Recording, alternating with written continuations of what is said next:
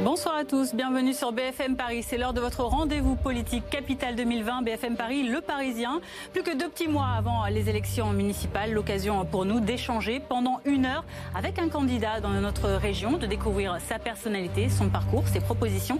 Notre invité aujourd'hui, c'est Serge Federbuche, candidat Aimé Paris à la mairie de Paris. Donc, je m'en vais le rejoindre. Capitale 2020, c'est tout de suite.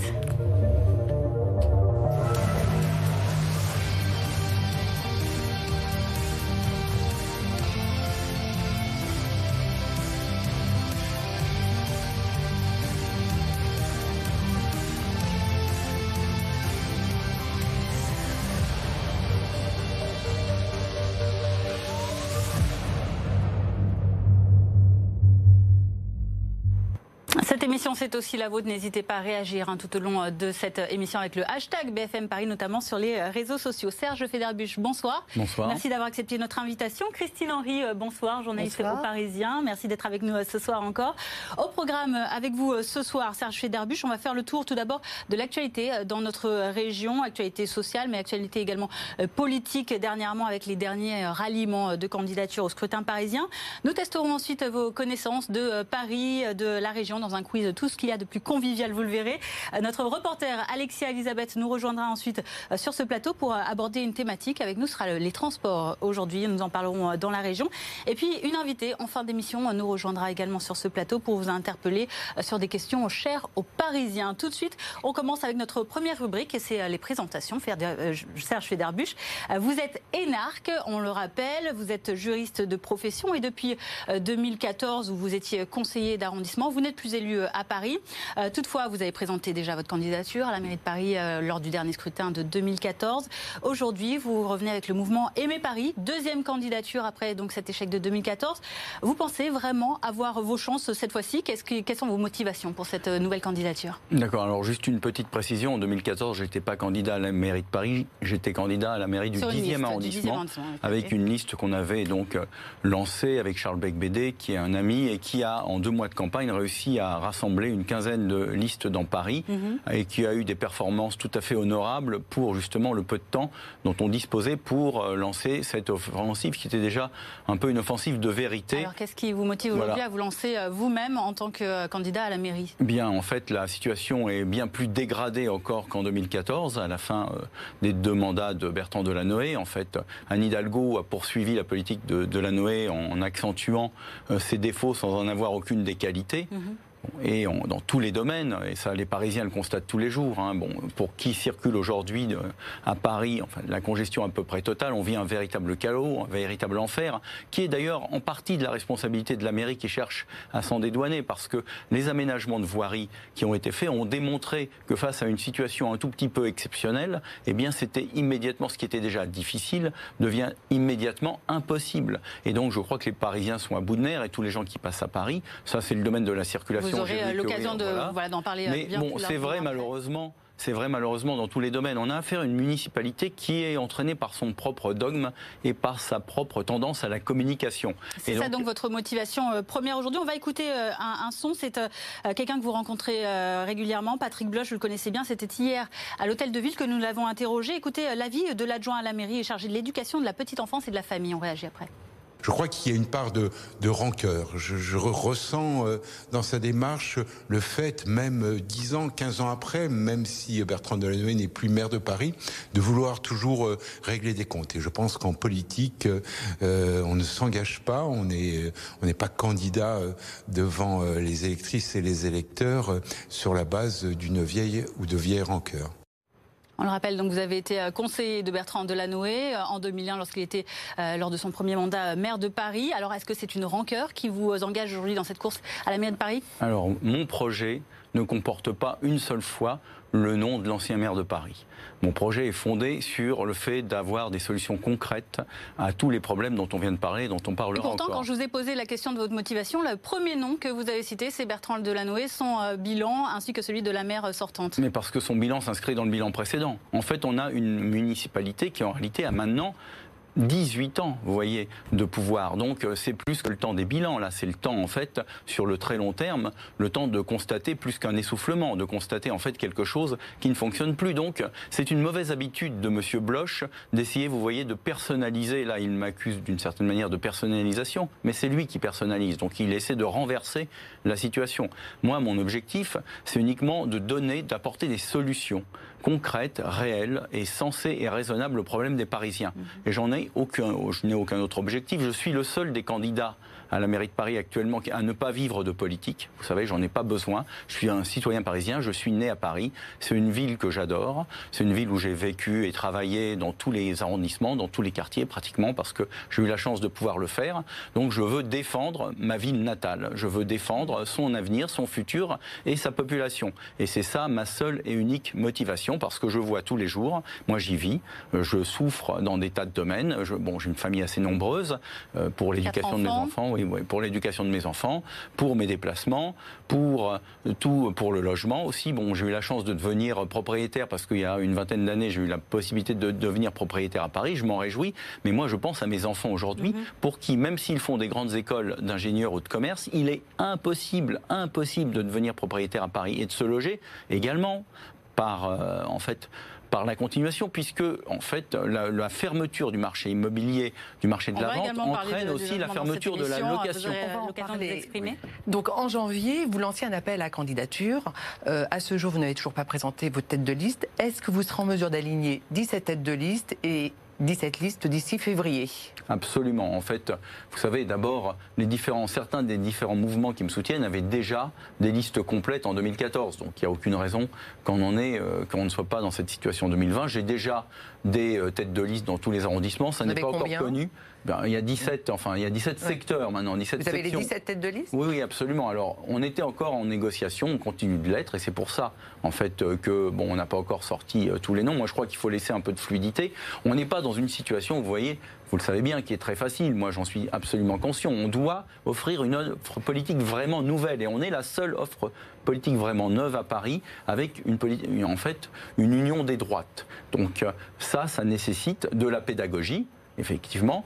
Et cette pédagogie et cette diplomatie vis-à-vis d'autres mouvements qui ne sont pas forcément habitués à travailler de concert, eh bien, en fait, prend du temps. Moi, je ne suis pas dans la précipitation. Anne Hidalgo a attendu de manière totalement hypocrite des mois plus d'un an en fait, alors qu'elle était aux frais des Parisiens, des contribuables, en réalité en campagne électorale de fait, D'accord? Elle a attendu plus d'un an, elle n'a pas voulu se précipiter. Eh bien, nous, on n'est pas obligé de se précipiter non plus. Et donc, on désignera nos têtes de liste très prochainement et on prendra des gens qui ont de l'expérience, qui sont issus du terrain, qui ne sont pas forcément glamour. On ne va pas aller chercher un footballeur ou des, des secrétaires d'État ou des, ou, des, ministres. Je ne suis mm. pas du tout dans cet état d'esprit-là. On rappelle pour nos téléspectateurs hein, qui euh, peut-être ne vous connaissent pas euh, tous encore euh, que vous êtes soutenu notamment par le Rassemblement national, par le Parti démocrate euh, chrétiens également, euh, par, euh, par d'autres mouvements, voilà, que vous souhaitez rassembler une large droite, c'est ce que vous avez déclaré lors de cette candidature.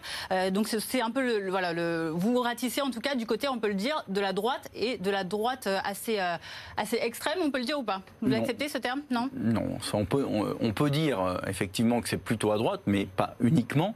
C'est aussi tous les gens qui, on a par exemple une association dans le 14e arrondissement qui va nous représenter parce qu'on fonctionne aussi comme ça. Vous n'êtes donc pas le, candidat de l'extrême droite, parce qu'on le rappelle, c'est la première fois à Paris que le Rassemblement national ne présente pas son propre candidat et vous soutient. Je conçois que la tentation de mettre des étiquettes euh, sur tout le monde est euh, forte, mais moi, je ne suis pas un candidat d'extrême droite. Je ne pense même pas d'ailleurs, parce que je les ai rencontrés davantage, ils m'ont apporté leur soutien, et c'est un soutien dont je ne rougis nullement et dont j'en ai nullement honte, il faut que ce soit clair. Je, je constate également que de toute façon, une très très grande partie des militants et des dirigeants du Rassemblement national ne peuvent pas être qualifiés d'extrême droite, pas du tout. Donc, et sur les problématiques parisiennes, je crois qu'il y a matière à trouver une forme d'entente, parce que l'heure est grave quand même, la, ville de Paris va mal, il y a une forme de tiers-mondisation d'un certain nombre de zones dans Paris, dans le nord de Paris, j'espère qu'on pourra en parler, parce que le fond des on sujets... Va justement, voilà. on va passer non, mais pour terminer sur ce sujet, je crois qu'en fait, bon, il faut cesser de lancer des l'anathème. On n'est pas, je crois qu'on a trop tendance parfois à confondre politique et religion. Voilà, les gens vous disent ah non, ça vient de la droite, ah non, ça vient de la gauche, et ils veulent, ils repoussent parfois uniquement euh, sur ce critère-là. Bon. Pas d'étiquette pour votre candidature, on le rappelle, aimé Paris, c'est ça le mouvement qui, en tout cas, des soutiens que j'assume, des soutiens que j'assume, qui ne sont nullement des liens ou des freins D'accord? Et euh, en fait, c'est une candidature qui veut, point par point, sur tous les sujets qui tiennent à cœur des Parisiens, être la seule qui leur offrira des réponses réelles et sincères aux problèmes qui se posent aujourd'hui à la ville et à son futur. On va détailler avec vous, Serge Federbuch. Tout d'abord, on fait le point sur l'actualité, c'est Paris News. Alors sans grande surprise, hein, vous l'avez euh, vu, euh, Anne Hidalgo est donc candidate à sa succession. On l'attendait euh, depuis longtemps. La maire sortante qui a officialisé la chose ce week-end et qui a lancé sa campagne également officielle sur le terrain en meeting dès ce lundi. un dernier sondage IFOP hein, commandé par le candidat Cédric Villani au mois de décembre l'a donné toujours favorite avec 22% et demi d'intention de vote. On va parler justement de cette candidature d'Anne Hidalgo. Alors, que pensez-vous de la gratuité des transports pour les moins de 18 ans proposée par Anne Hidalgo? Alors, Anne Hidalgo, on a l'impression qu'elle a une espèce de, de hotte du Père Noël. Hein. Elle sort comme ça. elle a inventé, par exemple, une dépense, des dépenses potentielles de 20 milliards pour loger euh, les classes moyennes. Elle veut euh, donner les transports gratuits aux moins de 18 ans. Bon, le est de par son fait dans une situation financière extrêmement périlleuse. La mmh. dette a été multipliée par 6 à 7, sans compter les dettes cachées et masquées. Et tout ça s'est fait alors que les impôts ont été considérablement augmentés et qu'il y a eu la divine surprise de l'augmentation des droits de notaire qui leur a permis en fait un gaspillage. Moi j'ai fait le total de ce qu'ils ont gaspillé hein, ces dernières années. Il y a eu 25 milliards d'euros. Alors, on va reparler des transports un peu plus euh, dans le détail. Que retenez-vous de son bilan alors Ce que je retiens de son, ce que je retiens de son bilan, c'est un échec à peu près tout, tout azimut. C'est-à-dire que elle est plus mauvaise que Bertrand Delanoë? C'est vous qui prononcez son nom. Hein. Bah, je pense que vous savez, on est dans, effectivement dans une, euh, dans une espèce de dérive dogmatique. C'est-à-dire que qu'est-ce qui caractérise un dogme? C'est que quand il échoue, ce n'est jamais la faute du dogme. Vous voyez, c'était la même chose en Union soviétique, ou dans tous les régimes d'ailleurs un peu autoritaires, parce qu'il y a des aspects autoritaires, très autoritaires dans la gestion d'Anne Hidalgo. C'est la faute des autres, ou c'est parce qu'on ne va pas assez loin. Donc, on dépense des milliards, plus de 10 milliards pour acheter à prix d'or des immeubles, on fait du soi-disant du logement social. Qu'est-ce que ça produit? Ça produit une hausse vertigineuse des prix parce qu'on assèche l'offre. Et ensuite, évidemment, il y a un doublement du nombre de gens qui sont inscrits sur le fichier des demandeurs de logement social. C'est tout à fait logique. Un bilan du logement mauvais pour Anne Hidalgo Catastrophique. Bon, bon, même chose pour la, la circulation, même pour la pollution. Elle prétend être la grande mère écolo qui, en fait, euh, lutte contre la pollution, mais pas du tout. En fait, la pollution à Paris recule moins vite que dans la plupart des autres grandes villes de France et du monde, parce que, pour une raison très simple, quand on crée de la congestion, on crée de la pollution. Et donc, s'il n'y avait pas eu toutes ces interventions d'Hidalgo sur, en particulier, euh, parfois en, s'asseyant sur les préconisations et même les avis des commissions euh, indépendantes de débat public ou des, des, commissions qui sont instaurées pour justement apprécier la pertinence des politiques publiques. Ça avait été le cas sur les voies sur berge. Elle s'est assise dessus. Il y a eu un avis négatif qui est quelque chose qui arrive de manière rarissime. Elle s'est assise dessus. L'avis prévoyait ce qui se produit aujourd'hui, à savoir la congestion, la pollution sur le boulevard Saint-Germain, la pollution sur les quais Hauts-de-Seine. Donc on a déplacé la pollution d'un endroit où il n'y avait pas de riverains à des endroits où il y a des riverains. Y a-t-il tout de même des mesures qui trouvent grâce à vos yeux, Dani Hidalgo? Très franchement, au regard de la richesse. Non, non, mais en toute objectivité.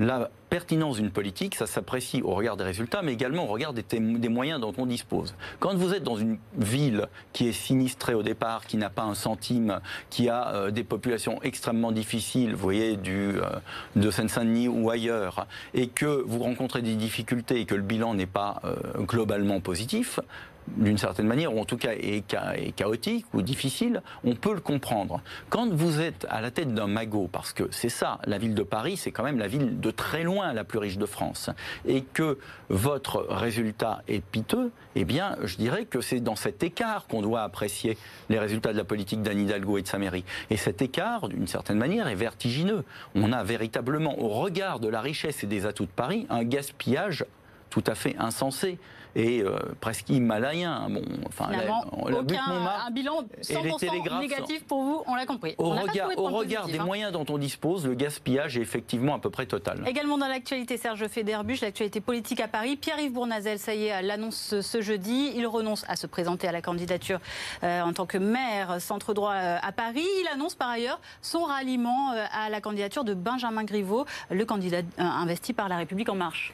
Alors que pensez-vous de ce ralliement? Est-ce une stratégie anti-Hidalgo ou bien un choix de raison parce qu'il n'a pas réussi à décoller dans les sondages.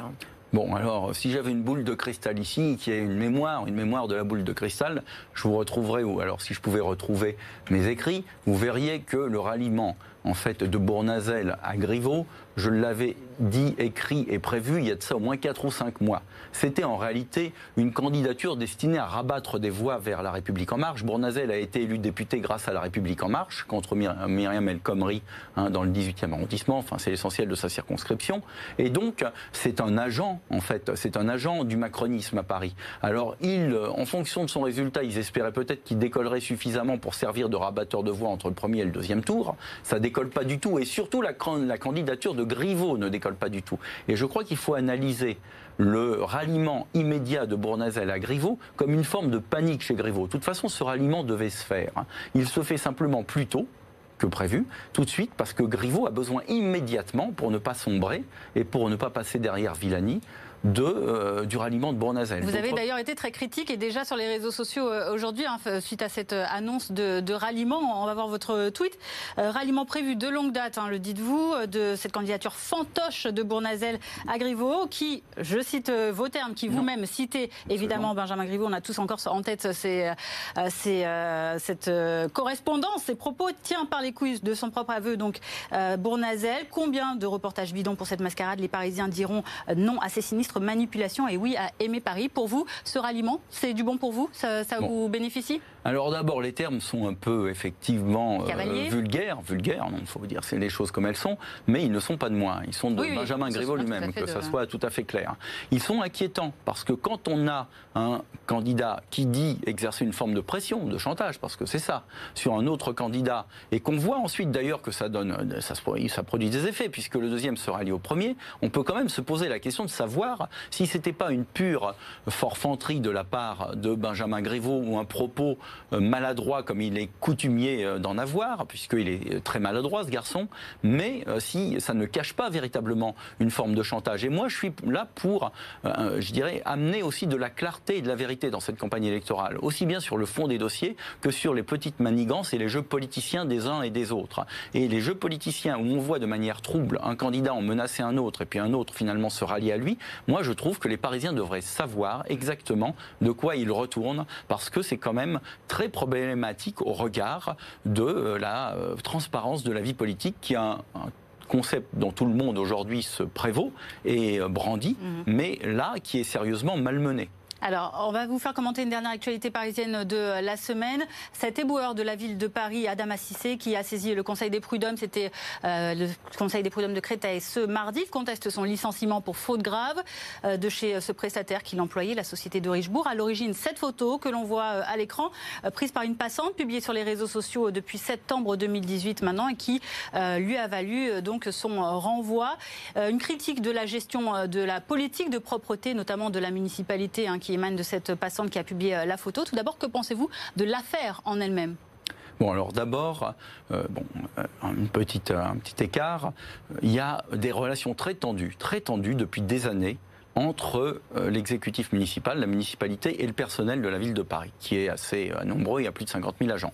Au mhm. point que le prédécesseur, on va l'appeler comme ça, de la maire actuelle ou la maire actuelle ne peuvent plus présenter leurs vœux ça les gens ne le savent pas, au personnel de la ville de Paris, parce qu'ils se font huer de manière telle qu'ils ne peuvent plus même parler. Bon. Donc, on est dans une situation où, effectivement, il y a une mauvaise gestion, il y a des dérapages, il y a des insatisfactions, des frustrations. Vous-même, vous n'êtes pas tendre hein, vis-à-vis des services de la propreté. Oui, alors, hein. attendez, vous je vais euh, régulièrement. Je vais répondre. Bon, je pense que la propreté est effectivement défaillante à Paris. Ça, euh, bon, on peut le constater tous les jours.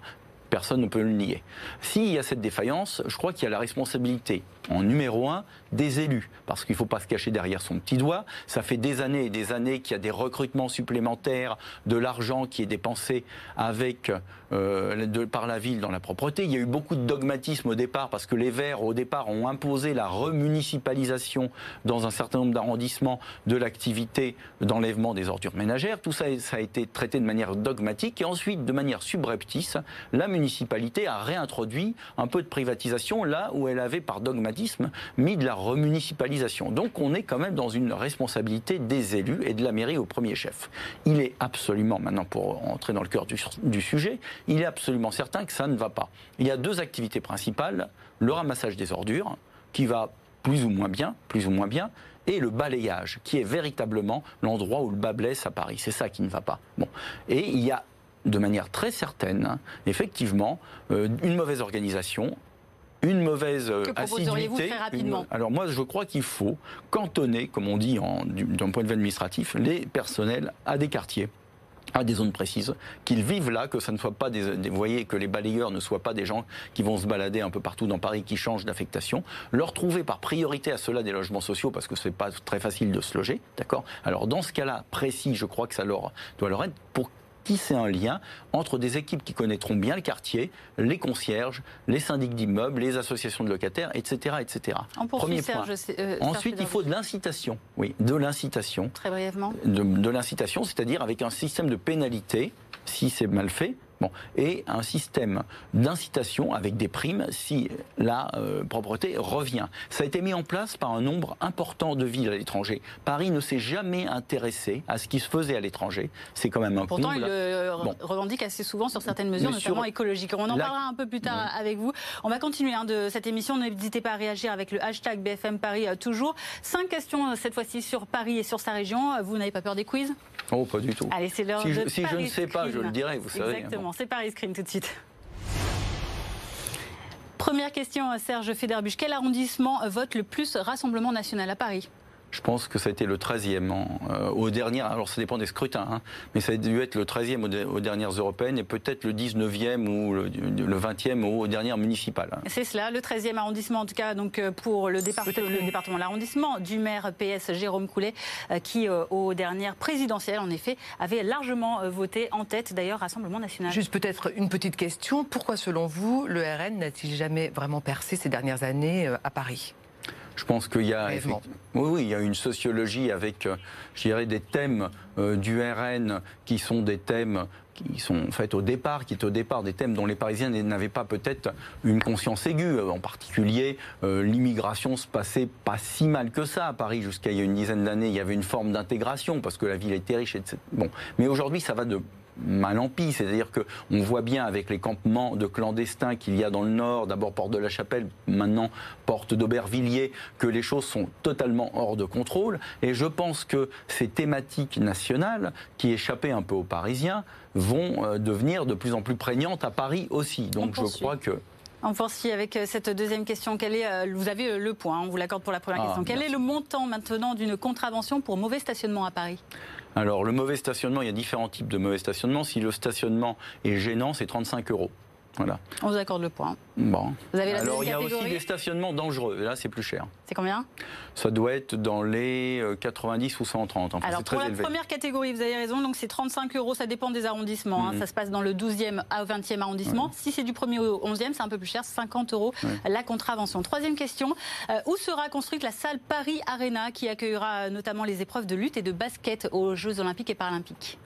Alors, lutte et basket, euh, ça. Euh, moi, j'étais pas très favorable, vous voyez, euh, comme Yann Hidalgo d'ailleurs au départ, à, l'installation des Jeux Olympiques à Paris, qui va être une énorme gabegie, qui va être une énorme gabegie. Et d'ailleurs, je dois dire que nous, on va mettre en place un comité citoyen où il y aura des gens tirés au sort et des magistrats. Et votre réponse Alors, je pense que le basket, il se peut que ça soit du côté du, Champ de Mars ou des Invalides. Pas du tout. Ce sera dans le 18e arrondissement de Paris, une zone que vous fréquentez assez régulièrement. C'est la colline du Crac. Hein. c'est là-dessus ah que sera bâti cette Arena 2. Quatrième question, combien y a-t-il de commissariats à Paris? Ah, Alors là, il doit y en avoir à peu près euh, des commissariats principaux et secondaires, je dirais une trentaine. Non, pas du tout. Alors, il y en a un euh, par euh, arrondissement et depuis euh, ce début d'année, eh bien, avec le regroupement des mm. quatre arrondissements centraux, ça en fait donc 17. Il y a des commissariats secondaires aussi. Par exemple, dans le 10e arrondissement, vous avez la rue de Nancy, vous avez la rue Louis Blanc. des, commissariats principaux. Bon, on vous accorde pas le Un demi-point. Vous allez peut-être pouvoir vous rattraper en musique si vous aimez la musique actuelle. Un petit blind test, on vous fait écouter ce titre, vous nous dites qui est l'interprète ou alors quel est le titre.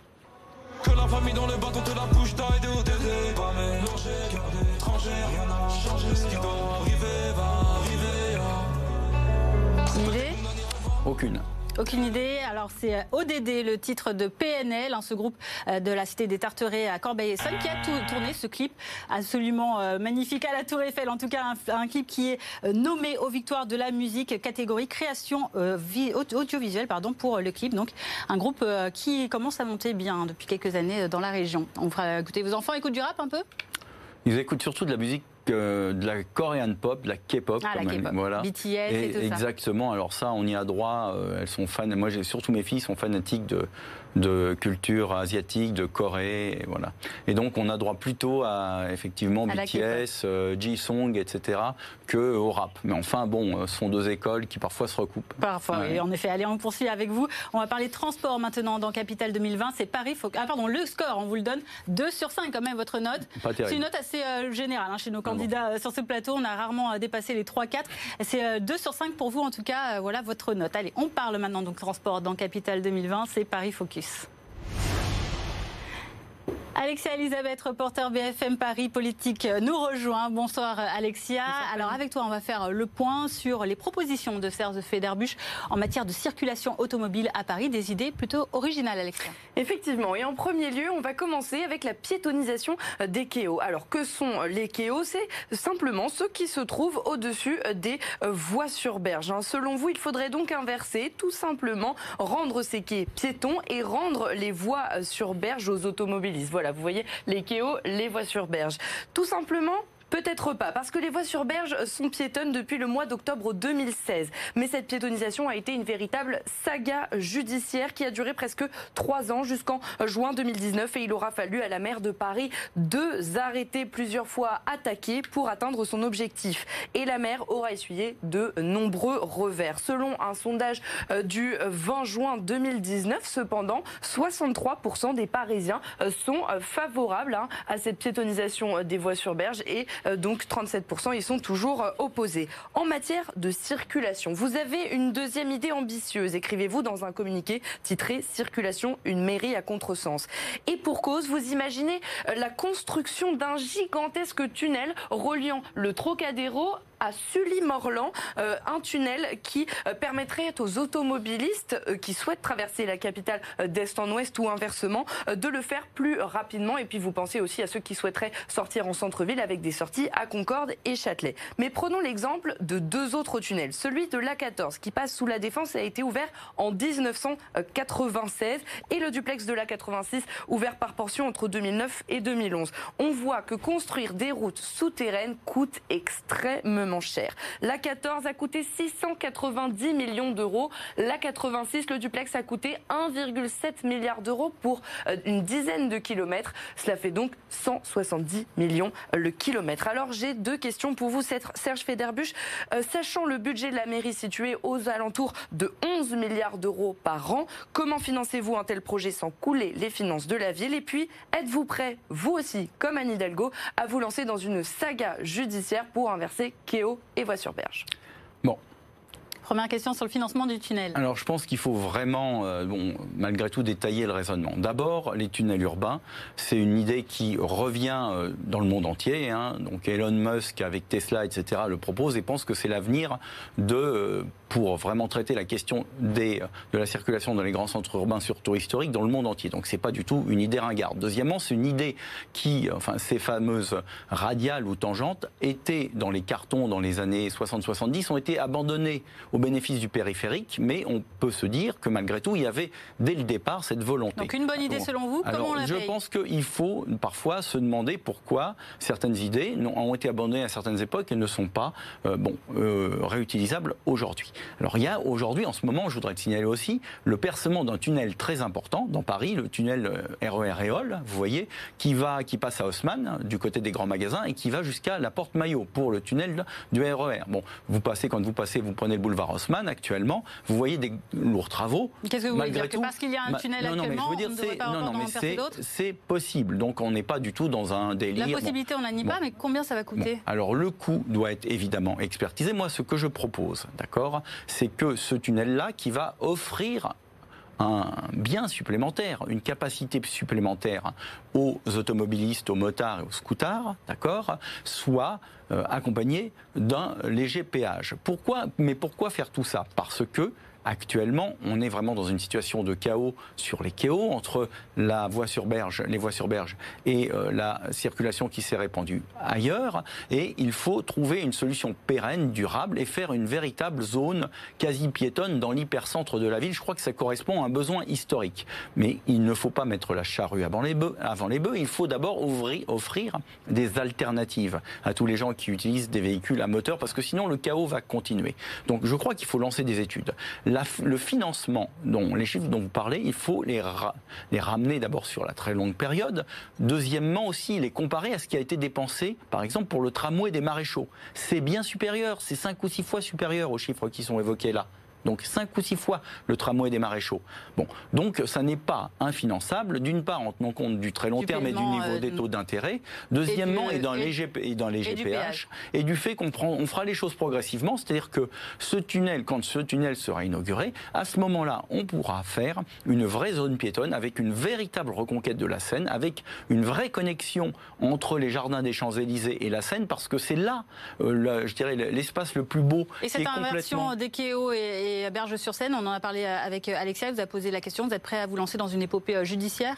Mais il n'y a pas de... Vous savez, euh, en fait, s'il y a eu des recours et s'il y a eu des annulations contre les premiers arrêtés d'Hidalgo qui a fini par mentir. Elle l'a emporté sur un mensonge, sur, qui a convaincu malheureusement le tribunal, moi j'ai jamais été convaincu du tout, sur le fait, non pas que ça avait un sens du point de vue de la circulation, mais sur le fait que ça mettait en valeur le patrimoine historique parisien, ce qui est complètement évidemment faux. Mais sur la question, sur la question de la pertinence en matière de circulation, de la fermeture ou de l'ouverture, qui est quand même le cœur du sujet, précisément, la ville de Paris a vu ses arrêtés annulé du fait que c'était une décision absurde et que ça crée des congestions ailleurs. Donc moi, je n'ai aucune inquiétude sur le fait que les juridictions nous suivront parce qu'elles ne feront que reprendre en matière de circulation le fait que euh, le raisonnement qu'elles avaient tenu de manière précédente. Et deuxièmement, pour ce qui est de la mise en valeur du patrimoine, qui est le seul argument qui a finalement été utilisé par euh, la municipalité pour justifier cette fermeture,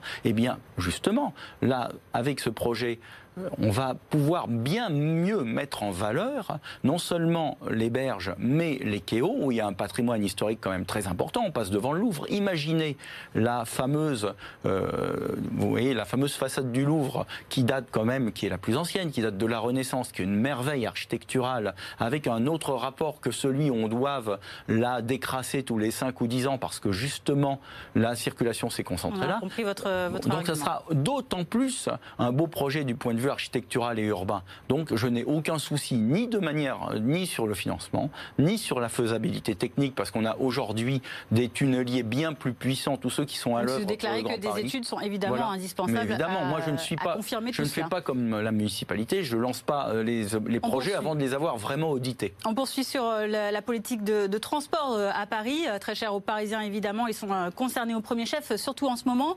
La grève évidemment depuis le 5 décembre, grève générale, grève des transports aussi dans notre région, la SNCF et la RATP, euh, qui impactent beaucoup euh, d'usagers, des millions euh, dans notre région. Alors, vous l'avez déclaré, hein, vous, cette réforme des retraites, vous soutenez le mouvement, mais en même temps, vous comprenez qu'il faille changer des choses dans la façon hein, de calculer ces retraites. On ne va pas rentrer dans ce débat national. Nous, au niveau local, pour les Parisiens, les Franciliens qui circulent, qui ont le plus grand mal à circuler dans ces, ces, derniers, ces dernières semaines, ces derniers mois, est-ce que, notamment, automatiser toutes les lignes de métro serait une solution, comme ça a été le cas de la ligne 1 et 14, qui ont été les seuls à fonctionner finalement H24 Bon, alors effectivement, l'automatisation, on peut se demander d'abord pourquoi elle n'a pas été lancée il y a bien longtemps. Ça coûte cher, hein ça coûte très cher, faut pas se leurrer, ça coûte plusieurs centaines de millions par ligne. Donc il est nécessaire de le faire en prenant le temps, c'est certain. Mais je crois surtout que ce qui se passe actuellement démontre un peu l'inanité de la politique de transport depuis, euh, depuis euh, deux décennies à Paris. C'est-à-dire qu'on n'a pas mis suffisamment d'argent justement dans le métro, on a mis ça et les moyens dans des aménagements de voiries qui ont coûté des fortunes et qui sont quand même qui altèrent la beauté de la ville et qui sont inefficaces et également sur le tramway des maréchaux qui a son utilité mais qui au regard de son coût est assez peu pertinent. Donc on aurait dû faire la priorité, mettre la priorité sur le métro depuis longtemps maintenant et automatiser davantage. Et Deuxièmement, euh, la politique de restriction de la chaussée en ce moment depuis un mois, un mois et demi démontre absolument son caractère catastrophique parce que Anne Hidalgo se targue et répète partout qu'il y a plus de vélos c'est certain. Et on dit, elle dit même parfois qu'il y a plus de vélos que d'automobiles. Alors là, c'est faux. C'est faux. Pourquoi? Parce qu'on calcule le nombre d'automobiles ou de vélos qui passent à un endroit précis. Mais effectivement, comme les automobiles et les motos ou les scooters sont dans des embouteillages, il en passe moins. Donc c'est, on tire parti de son propre échec mmh. pour le présenter comme un succès à la mairie de Paris sur ce dossier-là. Donc on est dans une situation catastrophique, cataclysmique, et le, ces retrécissements de chaussée ont démontré qu'ils n'étaient pas pertinent et robuste face à une situation de crise. Donc je crois qu'il faut repenser complètement. On en est, il y a eu de multiples aménagements. Et, ça, bien en amont donc à cette automatisation euh, des ah, euh, mais, Très rapidement, vous avez des endroits où il y a de la congestion à peu près permanente. Ça, je pourrais vous en citer 10. Moi, je suis un usager fréquent, quotidien, je prends, je circule avec un scooter, mais euh, je ne sais pas, entre 20 et 30 fois par jour hein, dans Paris. Donc je crois très bien connaître le sujet, très personnellement. Donc scooter, moteur. scooter à moteur, le bon vieux scooter. Et d'ailleurs, on a un discours très, très, euh, orienté. Moi, je veux défendre les gens qui roulent à scooter ou à moto à Paris. Je, veux leur dire que ce ne sont pas des boucs émissaires, que ce ne doivent plus, ce ne sont pas euh, les espèces de, de victimes expiatoires de l'échec de la politique de la mairie qu'il faut aussi tenir compte de leurs besoins. S'ils prennent ces véhicules, c'est parce qu'ils ne peuvent plus rouler autrement. Tout le monde ne peut pas rouler en vélo. Il y a des gens qui ont parfois 10 rendez-vous dans, dans la journée avec des charges qui peuvent être assez lourdes. Qui, moi, j'ai une amie qui est costumière dans le théâtre. Hein. il est hors de question qu'elle trimballe ses costumes avec, vous voyez, euh, un, vélo. Il y a plein de gens qui ont des, euh, équations personnelles et des obligations, et suffisamment en tout cas pour que ramener à la voirie, au réseau viaire, comme on dit dans la ville, euh, tel qu'il nous a été fabriqué par la mairie, eh bien, de toute façon, la réalité se venge et il n'y a aucune solution. C'est-à-dire que c'est de plus en plus dur, on rétrécit de plus en plus la chaussée, il y a de plus en plus d'embouteillages et les gens continuent quand même à, en serrant les dents, en serrant les dents, on le voit bien en ce moment, à prendre des véhicules motorisés parce qu'ils ne peuvent pas faire autrement. Ils ne sont pas des bureaucrates qui roulent en véhicules de fonction comme Anne Hidalgo. Serge Federbusch, ça ne vous a pas échappé une invitée nous a rejoint dans Capital 2020. C'est tout de suite dans Paris en face. Bonsoir. Bonsoir euh, Antoinette Gull, merci de nous rejoindre sur ce plateau. Vous êtes candidate écologiste à la mairie euh, du 20e arrondissement de Paris, actuellement adjointe à la maire de Paris en charge de l'économie sociale et solidaire, de l'économie euh, circulaire. Vous avez une première question à poser à Serge Federbusch. Oui, tout à fait. Le rapport de l'ONU est paru avant-hier, déclarant que nous avions les dix dernières années, que ces dix dernières années étaient les plus chaudes de toute notre histoire. Ce sont dix dernières années sur lesquelles nous avons enregistré une augmentation des températures très très forte. Et vous savez que c'est ce sujet nous, qui nous anime, les écologistes, savoir comment nous faisons pour répondre à cette urgence qui est une urgence absolue pour, le, euh, pour la planète. Euh, donc euh, aujourd'hui, on voit que tous les jeunes se mettent en mouvement. On a vu au cours des, de ces deux dernières années à la fois les grèves pour le climat. On a vu toute une, toute une société se mobiliser pour dire qu'il fallait qu'on entende ces questions écologiques. Alors nous, écologistes, nous les portons maintenant depuis, euh, depuis plusieurs dizaines d'années. Euh, nous avons donc toute une série de solutions. Moi, je ne vous ai pas beaucoup entendu parler euh, ni de climat, ni de questions écologiques au cours de cette dernière demi-heure. Bien, moi j'ai répondu aux questions qu'on me posait, donc je vous remercie de me donner l'occasion de euh, d'abord enfin d'y répondre, également de vous mettre face à vos responsabilités, puisque vous êtes élu écologiste du 20e arrondissement et que vous venez de remanier la place Gambetta, que vous devez connaître puisqu'elle est en face de la mairie du 20e arrondissement, dans, mais, euh, de manière mais, qui fait euh, s'esclaffer, c'est pas toujours facile à, à donc prononcer, et s'arracher les cheveux tout le monde, y compris vos propres partisans. Donc, je vous incite à aller voir ce qui s'est passé, ce que Madame a fait de la place Gambetta. Avait, mais oui, mais vous êtes comptable, vous êtes comptable, vous êtes élu du 20e, chère Madame, et adjointe au maire de Paris. C'est vous, que vous l'avez invité aujourd'hui. Non, mais assumez vos responsabilités. Non, non, mais je, mais je réponds, je réponds. Je crois, non, non, mais je crois que, mais vous avez créé le chaos et des embouteillages permanents et de l'émission d'oxyde de carbone et de polluants là où il n'y en avait pas. Donc, je crois que vous êtes quand même assez mal placé par le bilan de votre politique même et dans l'exemple même que vous avez sous les yeux depuis vos fenêtres de la mairie du 20e arrondissement pour donner des leçons ou lancer des interpellations. Alors, les questions climatiques doivent être soustraites de la démagogie et malheureusement, elles sont traitées avec démagogie par euh, donc les, les Verts parisiens. le constat est, alors, sur le constat du réchauffement climatique, je pense, on ne va pas se lancer dans des débats qui ont fait couler des, milliers de tomes de, de, production intellectuelle et scientifique. Je crois que très probablement il y a un réchauffement climatique. Que la question, oui, très probablement. Mais moi je suis, écoutez, chère Madame, bon, plutôt que de euh, chercher à m'interrompre, écoutez, écoutez de temps en temps des gens qui essaient d'être honnêtes et de parler des choses comme elles sont, avec de la rigueur Alors scientifique. On attend votre Donc c'est très hein. probablement, voilà, il y a très probablement un réchauffement climatique qui est un peu au-dessus de ce qu'on appelle l'optimum médiéval, un peu au-dessus jusqu'à présent seulement. Deuxièmement, on n'est pas, il n'y a pas de certitude du tout sur le caractère anthropique, c'est-à-dire lié aux activités humaines. Euh, humaines. Il n'y a pas de certitude. Ça, bon, on ne va pas ouvrir ce débat scientifique, mais là aussi, il y a de nombreux ouvrages, d'accord? Troisièmement, il faut être prudent et appliquer un principe de précaution. Donc, moi, je pense qu'effectivement, il faut lutter contre la pollution et les émissions. D'abord, on cessant de, de trafiquer les chiffres, parce que quand on vous dit, et très souvent les chiffres qui sont donnés par la mairie, non, non, pas, je parle des chiffres donnés par la mairie sur la pollution à Paris, ah. sur la pollution à Paris. Bon, il y a un ouvrage de Christian Girondeau qui explique ça très bien sur la manipulation des chiffres. Quand on prend certaines références, on prend à la ville de Paris la référence de la pureté de l'air au sommet du massif des Alpes, vous voyez, pour dire que l'air est pollué à Paris. Donc tout ça est très bien expliqué dans le livre de Girondeau. On, va pas... vos solutions. alors mes solutions, mes solutions, c'est justement d'avoir, de favoriser les, euh, d'abord d'éviter les embouteillages, donc de, revenir sur les aménagements délirants. Deuxièmement, de favoriser les véhicules propres. Alors les écologistes, pendant très longtemps, maintenant ils sont très ambigus. Quand on parlait de véhicules, quand on parlait de véhicules électriques à Paris, moi je me souviens de Denis Baupin, votre prédécesseur, dont vous n'êtes sans doute pas très fier aujourd'hui, mais enfin c'était quand même votre prédécesseur, donc justement dans une mairie que vous connaissez bien, et eh bien qui nous disait à l'époque, dès 2001, ah mais on veut pas de véhicules électriques, on n'en veut pas parce qu'on appelle ça du véhicule nucléaire. ce n'est pas M. Bopin qui est sur ce plateau, malheureusement. Mais, non, mais, hein, mais Madame est comptable. On a du mal à... Non, non, mais Madame, on a, du mal, on a mais vous êtes comptable, vous êtes hein. comptable, mais mes solutions, c'est justement hmm. d'arrêter de créer des engorgements inutile, de favoriser, de favoriser le déplacement modulaire vers du véhicule électrique réellement et pas de le faire de manière contrainte ou totalement inefficace comme avec Autolib qui s'est traduit par un fiasco industriel sur grande échelle. C'est quoi l'alternative à Autolib?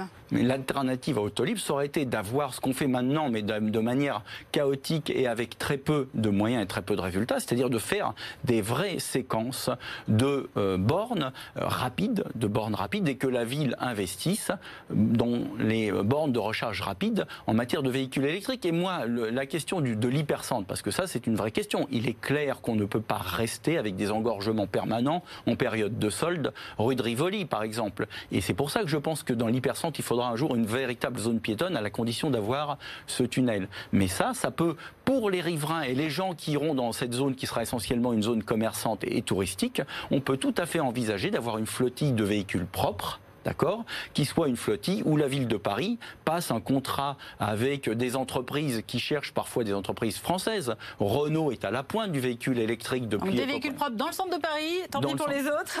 Non mais à partir du moment où les autres ont une alternative avec justement un tunnel, moi je suis pour la raison. Je suis pour qu'on sorte de la démagogie. Le problème, c'est que le monde passe par les questions, tous les Parisiens passeraient par ce tunnel. les gens qui, également, actuellement, 90%, les 90% du trafic qui va du point du jour, hein. qui, mais si, je vous réponds parfaitement, et de manière même technique, je crois qu'il faut, il faut, il faut, bon, souriez si vous voulez, mais la réponse est très précise. Il y a des solutions à apporter sur la traversée de Paris. 90%, plus de 90% du flux est-ouest est un flux purement traversant. Les gens ne vont pas faire leurs courses, vous voyez, à la Samaritaine qui va rouvrir, ou vont pas visiter l'exposition sur Léonard de Vinci au Louvre quand ils prennent leur, leur, leur véhicule, vous voyez, en arrivant de l'ouest et qu'ils cherchent à aller à l'est. Donc ces gens-là, il faut leur offrir une alternative. Quand vous aurez supprimé ce trafic-là, vous pourrez, pour les 5 ou 10% qui restent, offrir de la vraie commutation, vous voyez, avec du véhicule propre. Et ça, c'est un vrai progrès écologique. Ce n'est pas de la démagogie. Antoine Edgull, vous avez également une question sécurité à oui. Alors, peut-être euh, juste, je, je, constate quand même que vous êtes assez climato-sceptique et euh, que vous expliquez que tout ça, ce sont des histoires brandir de, sans, sans des anathèmes, mais, je, crois que les, gens qui nous écoutent ont compris que je suis quelqu'un qui donne des solutions et moi, pas je viens, je viens d'Ayange dans, mes premières, dans mes, les premières années de ma vie. Je les ai passées à où il se trouve qu'il y a un maire euh, euh, qui vient du Front National et qui est élu Front National depuis maintenant euh, un mandat.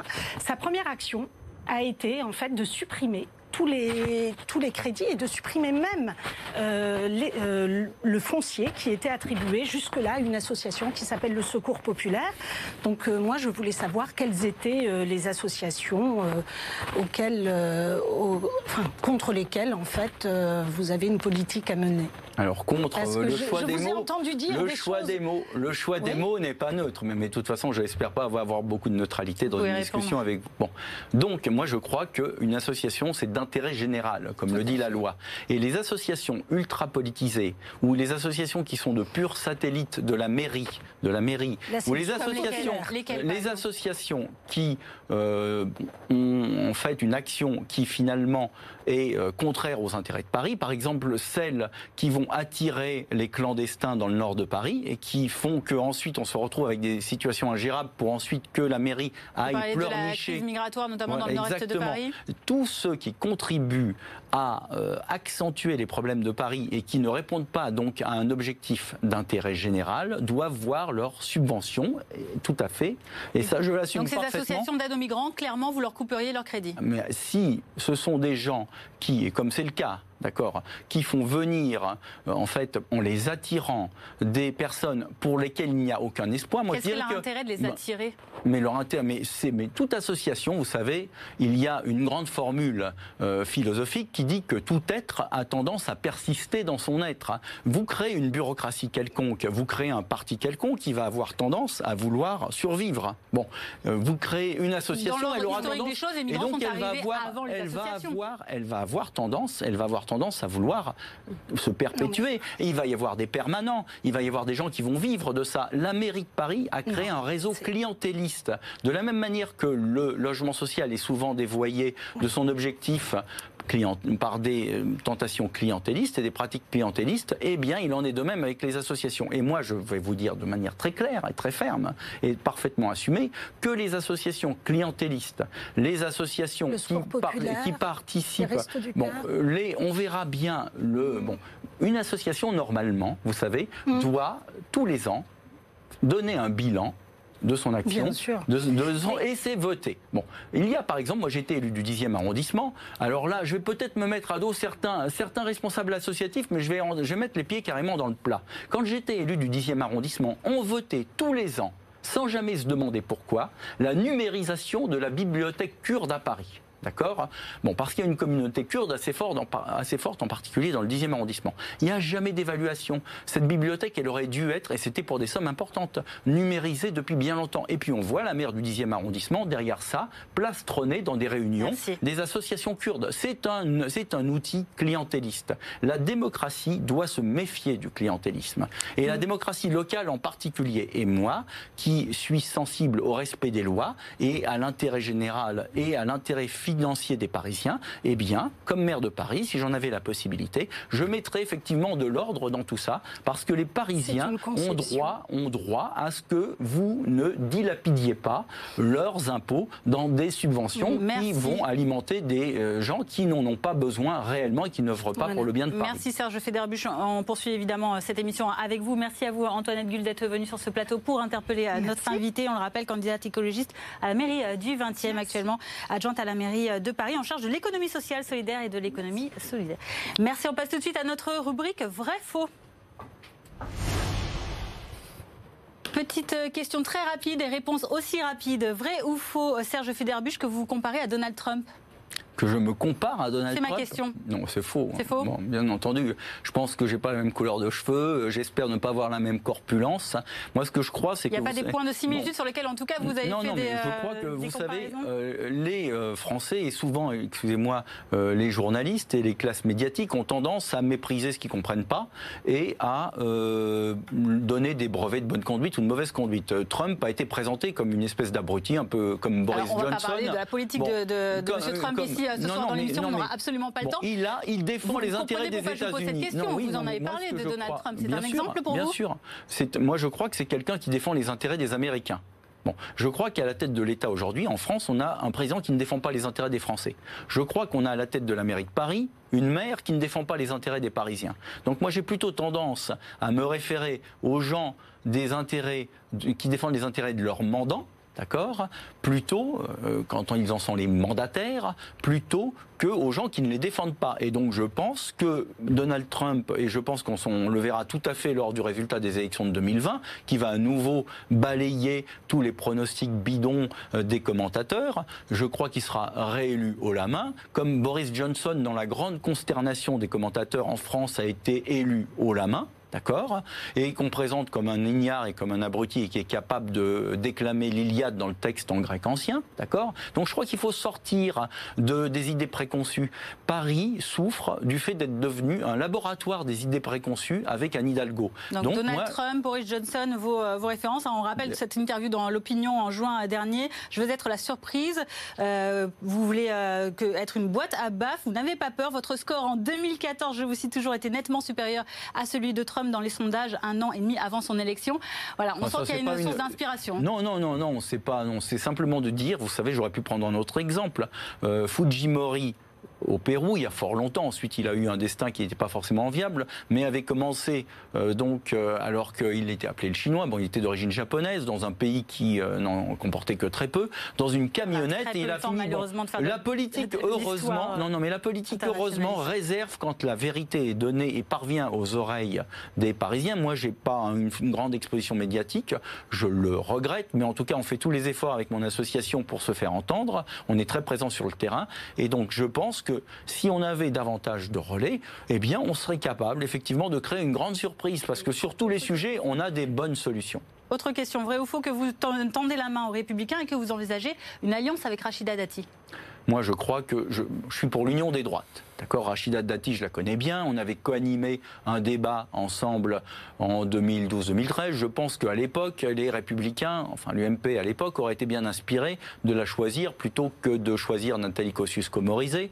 Ça a donné un résultat pitoyable. Ça aurait peut-être été mieux, peut-être été mieux. Je pense que c'est une personne qui, en tant que telle, a des qualités. C'est certain, elle a une forme d'abattage. Moi, je ne nie pas les qualités des uns ou des autres. Bon, mais le problème, on le voit actuellement, c'est qu'elle est complètement engoncée dans un un système de réseau. Elle est obligée de reprendre par exemple Goasgen dans le 16e arrondissement, qui a un bilan détestable et qui va être contesté à la fois par la maire sortante et par une nuée de candidatures on doit, On doit terminer l'émission très rapidement. Donc, euh, bon, Rachida Dati, Dati euh, possible. Euh, si elle partage un certain nombre de points communs, je pense que c'est possible, et son électorat encore plus qu'elle, son électorat encore plus qu'elle, moi j'appelle les électeurs des Républicains à ne pas se tromper, à voter pour nous pour avoir une garantie anti-Hidalgo, anti-Macron. Allez, on passe tout de suite à notre rubrique question suivante.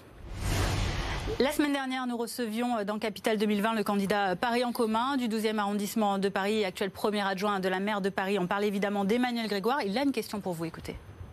Le sujet qui est le sujet principal et qui le restera est celui du logement.